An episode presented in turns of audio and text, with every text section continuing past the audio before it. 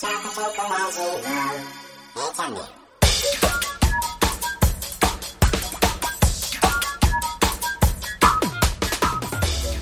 こんにちは、佐藤あかりです。今日もちょこちょこラジオを聞いてくださってありがとうございます。この番組では、このままこの先もずっと今の生活を続けるのはちょっと違うかなと感じていらっしゃる方のために、かつて同じように思われたことがあって、そこから仕事と働き方を変化させてこられ、今生き生きと自分らしさを発揮して輝きを放って毎日送られている方をお招きし、その変化の過程をお尋ねするキャリアインタビューをお届けしています。今日は NPO 法人伊豆子どもミュージアム理事長でいらっしゃり、一般社団法人マザーボイスアカデミー協会の代表理事でいらっしゃる田所雅子さんをお招きしています。えー田所さんとは、えー3年ほど前にある勉強会をあの通じてお会いしまして、あの本当にお話があのとても面白くってあの魅力的な方なんですけども、えーそこからですねその勉強会の仲間の中でも一部の仲間で、えーその勉強会が終わった後も毎月ですねお食事をして会うあの仲間の一人で私も参加させていただいてまして、まあ、コロナになってからはですね残念ながら外で食事をするというのが難しくなって、まあ、リアルにではなくてオンラインになったりしてますけれども、まあ、そういった形でずっとあのお目にかかっている方なんですね。であの本当にいろんな活動をあのエネルギッシュにされていて、えー人生経験豊富な方なのであのぜひこの田所さんのお話を皆さんに聞いていただきたいと思って、えー今日をゲストにお招きいたしお招きさせていただきました。楽しみにしていてください。では今日もこの曲でまずはエネルギーチャージしていきましょう。遠野桜子さんで「 Fly High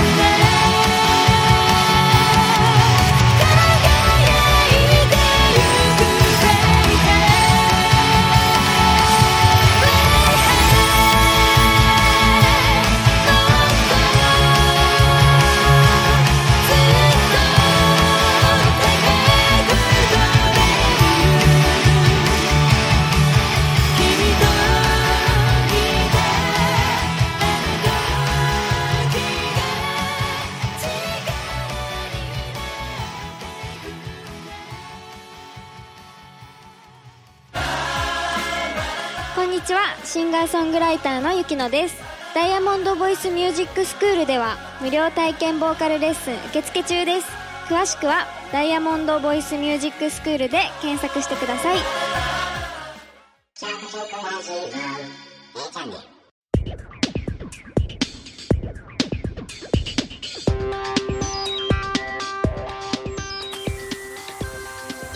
はい。では早速ゲストの、えー、田所まそこさんをお招きしたいと思います。えー、田所さん今日はどうぞよろしくお願いします。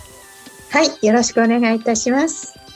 えーではですね、えー早速お話を伺っていきたいんですが、えーはいこのインタビューをの、まあ、今収録を始める前にですね田所さんの、まあ、幼少期からですね、えー学生時代までい。ろんなお話も聞かせていただいて、まあ、本当に、まあ、そっちもねぜひ聞いていただきたいぐらいなんですけど 一応今回キャリアインタビューということなので、まあ、大学卒業する前にですね、えー考えていらしたのが、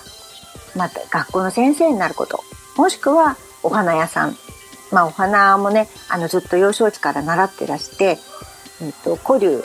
えっと華道のですね古流を習ってらして、もう師範師範の資格もお持ちでいらっしゃるんですけども、まあ、そのお花をの資格を生かしたそのお花屋さんっていうのもあの興味があったというところからちょっとお話を伺っていければと思ってます。はい。はい。じゃあ、えっと、大学4年生、3年生ですかね、4年生ですかな。えっと、一応なんかの、先生になりたいということで、中学校で教育実習をされたというふうに伺ったんですけど、そうなんです。そのはい教育実習がですね、その当時、もう本当に見事に中学校が荒れまくりだったんですね。はい。あの、だからトイレの扉はないわ、窓ガラスは割れてるわ、授業中1年生え1年生であるにもかかわらず、えー部屋でタバコ吸ってるわでそれを先生が注意できないっていうねそういうすごい状況ですよね。でも多分私、当時中学生、まさにその時代だったと思うんですけど、うん、まあ確かにね、窓ガラス割れてる中学校とか珍しくなかったし、まあたまたま私は転校した先は、防音のために、まあ近くに自衛隊の基地があって、防音のために二重窓ガラスになってて、まあだから割れなかったみたいな、その、防音だけじゃなくて窓ガラス割れないから先生ラッキーみたいな、まあ、そういう感じでしたけど確かにすごかったですよね。でもその当時なんか結構ニュースとかではそういうことを言ってたじゃないですか、まあ、でもやっぱり先生になりたいって思いは変わらなかったんですか？そうなんですよ。なので、あの、やっぱり、なんだろうもうとにかく文学少女だったので、あの、子供た国語の先生なんですけどね、あの、子供たちに文学の素晴らしさを伝えたかったんですね。中学生ぐらいの時から私はものすごい本読んでましたので、あ、小学校の時からですけど、まあ中学校の時は一番読んでましたので、その時代やっぱ出会った本とかそういうものってものすごく大きな影響を与えるんじゃないかと思ってたので、中学生にあのこうすごい理想があったわけですよ。その文学を伝えたいっていうね。はい、だけどもなんかもうそんなのは打ち砕かれて。はい、とんで授業もない。にならない感じそうですよね。授業にならないです。本当に。ひたすらなんか声を荒げてみたいな状態だったのでもうね2週間やってヘトヘトになって、えー声はあの完全に枯れて潰れて。注意してしまくそう注意したりなんだり大きな声張り上げたり、まあ、今あのボイストレーナーやったりしてるのでね声の出し方知ってるからそんなバカなことはならないんですけれど当時は知らなかったのでとにかく張り上げてたのでねもう潰れましたね見事に。それでこのままいったら多分もう先生としてまっとうに生きられない死んじゃうなって思ったのそうでね。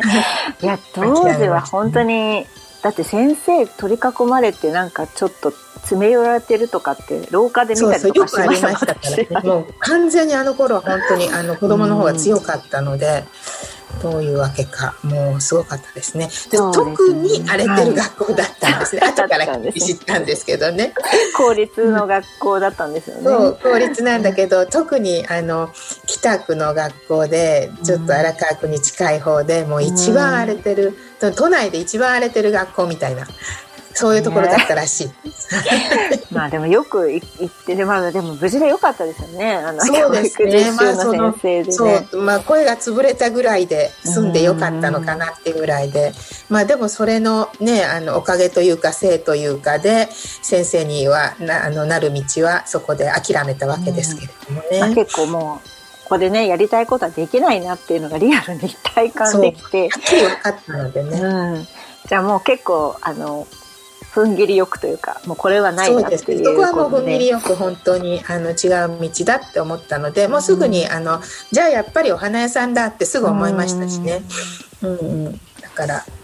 じゃあお花屋さんだって思われてからはどどうしたんですか具体的に、うん、そうだから学生の時からお花屋さんに先々は仕事をして、まあ、自分でお店もしたいんだから、うん、今からやった方がいいよねって思ったのでアルバイト先を見つけるためにあの原宿の駅から渋谷の駅まであの青山通りをずっと原宿の表参道から、全部歩いて、はい、一軒一軒花屋さんしらみつぶしに飛び込んで、ね、そこがすごいですよね。まあでも今これを聞かれてる方は、まあ、年代によってはねあのちっちゃい時からインターネットあったかもしれないから想像つかないかもしれないけども、うん、昔は別にこんなインターネットなんてないからググるとかできない。調べることできないしあのメールもないですからね。あの 送って返事待つとかできないからもう行く行くしかない、はい、本当に。あとは電話ですけれども、うん、電話ね電話帳を見て花屋さん行っても花屋さんバタバタ忙しいので話相手してくれないなと思ったので、うん、もう直接行って飛び込んだ方が早いそう本当にあの経営者の方にお会いして直接お話しした方が絶対早いと思ったので、結構それ会ってくれたんですか、経営者の人いきなりこう学生がいて。くださるところもいたし、いやもう最初からもう全然、あ、アルバイトなんて雇わないよって言って、もう最初から追い返されちゃうお店もありましたし、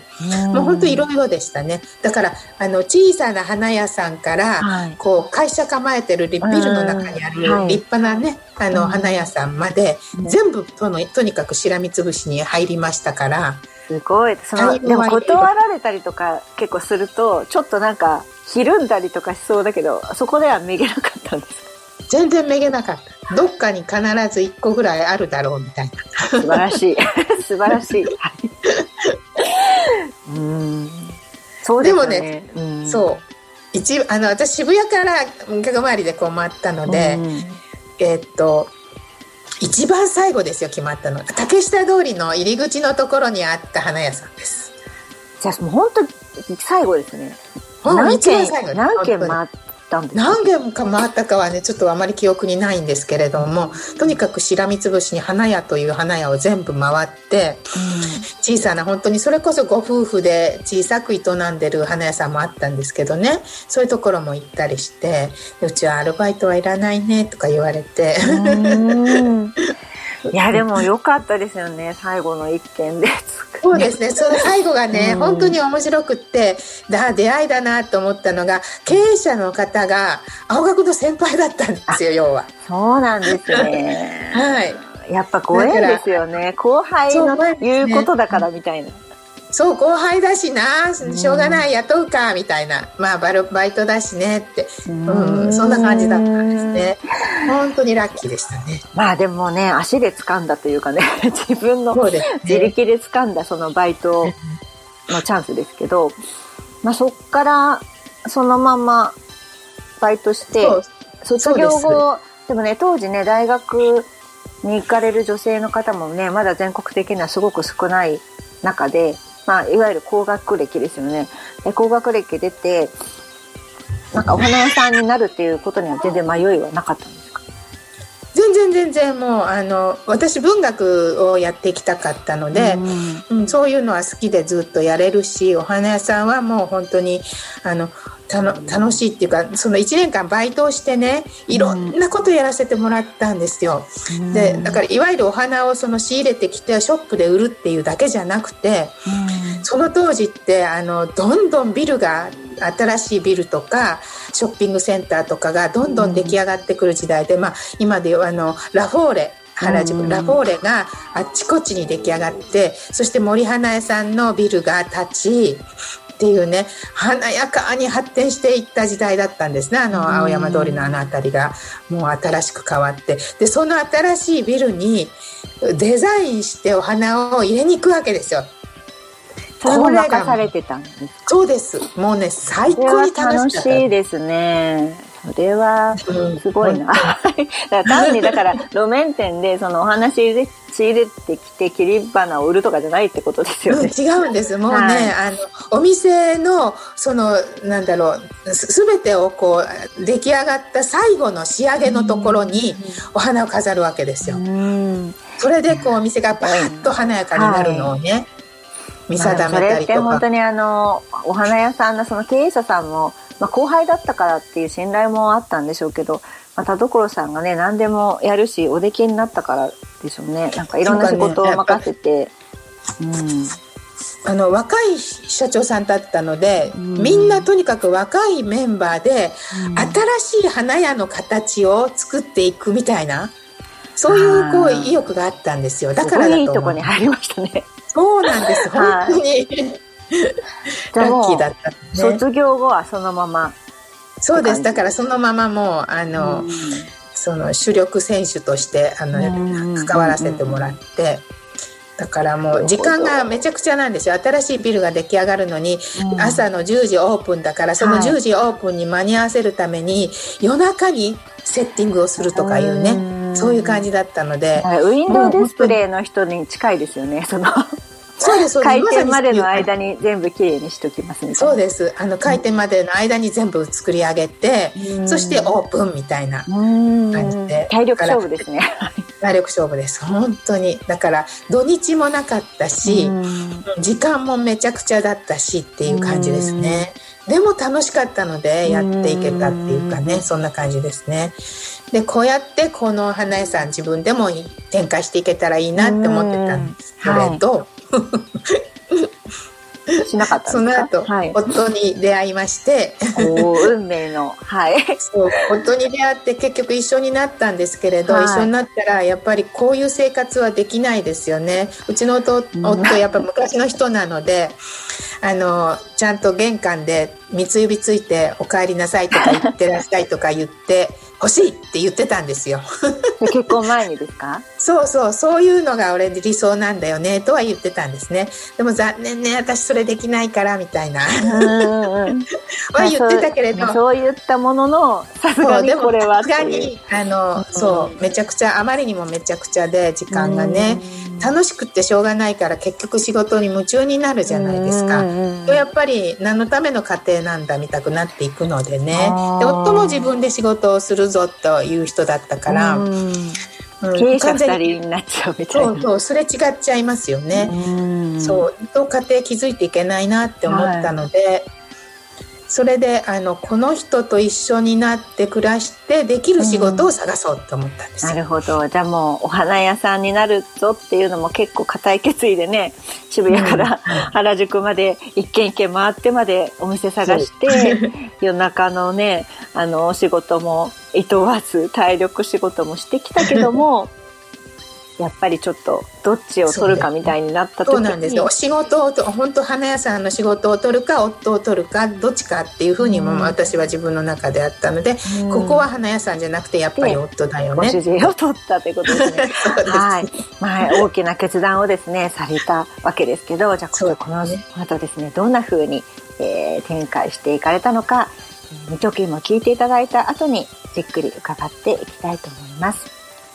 帯吉行さんで、愛と勇気と魔法石。こ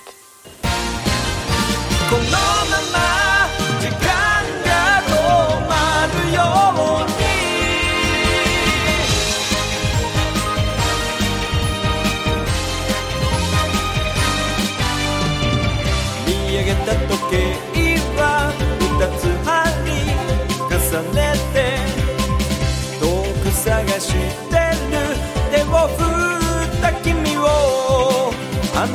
メジスト握った左手覚悟を決めて渡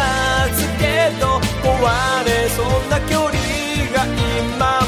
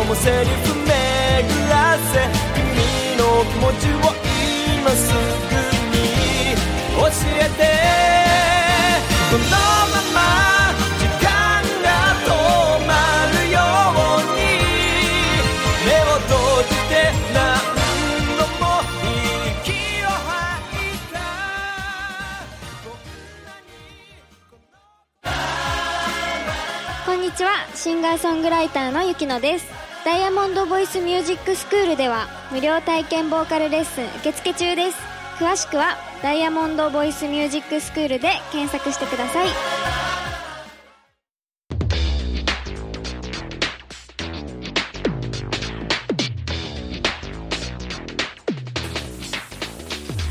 はい、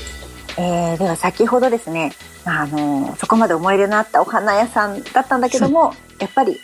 あの結婚したご主人との生活を、まあ、ここは優先しようということでお花屋さんは、まあ、辞められたというところまでお話を伺ったんですけどもその後はどうされたんですか？三つ指ついてほしいって言われてましたけど。三つ指がつかなかったので。あのやっぱりおじそのえっと普通にあの朝行って夕方帰ってくるっていうね、であの夫が帰ってくるには、まあ、三つ指はつかないけれどもお帰りなさいって言って、うん。一緒にご飯食べるみたいなね。そういう生活ができるようなお仕事を探そうと思って探したんですけれども、まあ、見つかったのが、あの固いお仕事で出法律書をあの作っている出版社なんですけれど、法律書ってえっ、とあのなんだ法律が変わっていくのでページをね増やしていけるような作り方がされてるんですね。古いページを抜いて新しいページをこう入れていくって箇条っていう仕事なんですけれど、その箇条の仕事はあのいいろんな場所に自分から行ってそして時間5時までやってで家帰るっていうね割とこうなんていうのかな時間的にはフリーだったので、あこれならいけると思ったのでそこであのまただから全然違う。今までまあ経験もないし、まあもしかしたら全然興味もなかったかもしれないけどもとにかく その時は、まあ、仕事はしようと思ってたってことですよね。そうです。であと出版社っていうのはちょっと気に入ってたんですよ。うん、まあ、本も好きだったし。本につながってるから、はいでそこの本当にそれこそそこの本あの出版社であの絵本とかも出してたんですよ。本当一うん部ちょっとあの面白い絵うん。本。そういうのはもうあの半額みたいな感じで購入したりとか。なるほどね。まあちょっとこれ今聞かれてる方はなんかちょっと想像しづらいかもしれないけども当時ってそんなねあの男女恋話会金とこの前のお話を今してくださっているのでその大卒の4年生の大学を出た女性でそんな就職のね機会ってもともとない中であのインターネットもないしねちょっとどうやってそれ探されたのかわかんないけどももうとにかく雇ってくれるところがあって条件に合うんだったらもうそこで働くみたいな感じだった。そうですね。ね。本当にそうでしたね。うん、だからもうあのでもすごく自由だったんですね、うん時間はね。いろんなところに行けるしみたいな。そうそうそうそうなんですよ。法律事務所とか要するに弁護士さんのところとか、あのね、えーと行政書士さんのところとかの事務所に行って、でこう法律書を出してこうやって、あのねちょっとこうめくりの技術っていうのが必要なわけで、ねえ。まあこれも今聞かれてる方不思議に思ってるかもしれないのでちょっと補足するとだから今みたいにメールとかがないわけですだからメールに添付してこれ差し替えといてくださいとかないわけですよね。だから現物の紙紙で持って行ってそれで自分があそこのページをこうやってあの探して差し替える。でそのページを早く差し替えるためにページめくりの技術がいるっていうことですよね。それだから最初研修で会社に、えで最初研修して、あのでこうやってペペペペってここにゴムをしてめくる。はい。そう。で昔の銀行員がこうやって札束を数える研修をした、今だったら機械に置いてビャって計算してくれるけど、もう昔は手だからみたいな。そうですよね。ね。私もだから子供の頃そろばん塾行っててあの伝票うんうん。伝票計算っていうのがあって、まあゴムはつけなかったけどでもこう2枚いっぺんにめくっちゃうと数が違っちゃうからちゃんと1枚ずつめくるっていう訓練をしたような気がしますけど、まあ、そういう技術がいるってことですそうですそうです。本当に法律上のねあのこうペペペペっとめくってさっと出してさっと入れてパパってパッてそれが効率化なんですよね。いかに早くできるか。すごい時代。すごいですよね。でも昔は全部それ人がやってたんですからね。そういうことですね、本当に。で、それでだからあっち行ったりこっち行ったりするわけです。はい。役所に行ったりとか、うんね、あの弁護士さんの事務所行ったりとか、で、本当行ったところで、やっぱり、あの、ね、こんな仕事だけれども、そこにいる方と話もしたりするのでうんうんですね。結構いろんな話したりとか、うん。あるいはあのお茶入れてくれたりケーキくださったりとか。そんなこともあったりあともうそっけなく「はいやって」っつって「はいじゃあどうも」って言って終わりのところもありましたけどもねもう本当いろんな人がいろんな形でお仕事してるのにこう出会うことができて、やっぱりその見る社会を見る目っていうのかな、うん。それは広がりましたねその時にね。図らずも一社に行ってるんだけどあのいろんな会社の状況が見れたってことですよね。はい、学校にも行きましたし、うん。あの役所にもね市役所だ区役所か区役所行ったりとか、うん、あとそれこそあの造幣局にも行ってますからね面白かったですへね。え。でも確かにいろんな職場に行くのって面白いですね。私あの大学の時のアルバイトが今今こ今も今それないと思いますけどあの図面を運ぶ人だったんです。わかります。あの建築設計事務所の。だから図面を送れないですよ。だからメールとかないし PDF とかないから。私それやったことある。現私も。物を室に入れて持ってくんですけど持っていく。はい。でもそれがだから要はバラバラなんですよ行き先が。もういろんなところがあって、行き行った先々がそれこそ全然違う雰囲気で。いやそれ面白かったですね。確かにはい。そうなんです。私ね、うん。父が建築屋さんだったので図面描いてる人だったので、か父の描いた図面をお届けにあのお手伝いで同じことしてありますはい。だからそういうのって結構ねいろんなものが見れてまあ面白かったですけどじゃあそういうお仕事をされてそれはどれぐらい続けられたんですか？えっとね1年2年ぐらいやったのかな、ん。そして子供ができちゃったので、はいでまああのやってたんですよ。一応ちゃんとお休みいただいてギリギリまで、あのお腹が大きくなっても出てくるギリギリまでお仕事をして、はい。さらにあの復帰もちゃんとして保育園に預けてね、うん。復帰したんですけれど復帰した後にあの本当に寝返りとかあの何かができるようになったのがみんな保育園から「今日これができるようになりました」って言われるわけですね。そうそのたんびになんかすっごくショックで悔しいんですね。なんかすごい大事な機会を逃したっていうか。そうなの。なんでこの子のどうしたみたいな。ことを一番に見るの私じゃないの？みたいな思いがすごく募っていって、でやっぱり、りこれはもう子供に専念したいってすごく思ったので、ここでまた一大決心ですよね。仕事すっぱりやめようって思ったんですよね。そこで。でも子供がとにかく成長していくのを見守れうん見守っていくお母さんでいいよって。決めたんですね。はい。まあ結構ね、そこも大きな決断ですけど、でも当時ね、やっぱり、あの、お子さんが、まあ、結婚して辞めちゃう人が多い中、うんまあ、結婚しても続けていたのもそうだし、お子さんがつできて、その、休んだけどまた復帰するっていうのもなかなかむ珍しかったんじゃないですか。そうですね。保育園園も少なかったですしね。うん本当にね。でもその周りの声とかは別にそんなに気にならなかったというか、まあご主人が協力的だったんですかね。協力的っていうか、いや好きにすればっていう人なので、でも当時としてはそれもすごい珍しいかもっていうか、うん、そうですね。うんでもほら、心の底では三つ指ついての人だから。まあそれだけ雅子さんに惚れてらしたんでしょうね。もうしょうがないよみたいな、うんこの人を好きになってしまったからっていう、いやいや、っていうか、自分もやっぱ好き勝手な人だったので、うん。自分が好き勝手にやっていくのに、まあ、その、なんだろう。ね、じ自分の妻になる人をそうやってこう、押さえつけておくことはできないだろうっては思ったんじゃないかと思いますけどね。まあでも素晴らしいですね。じゃあそこでまた大きな決断をしてまあ、そうですねお仕事はやめて子育てに専念しようっていう決められた雅子さんが、はいそこからどんな風な、えー生活を展開していかれるのかますます楽しみなところなんですが、えー今日はここまでということで、えーそちらについては次回じっくりとまた伺わせていただければと思います。はい。さあ、あの、田所さん、今日は、えーいろんなお話を聞かせてくださってありがとうございました。はい、こちらこそありがとうございました。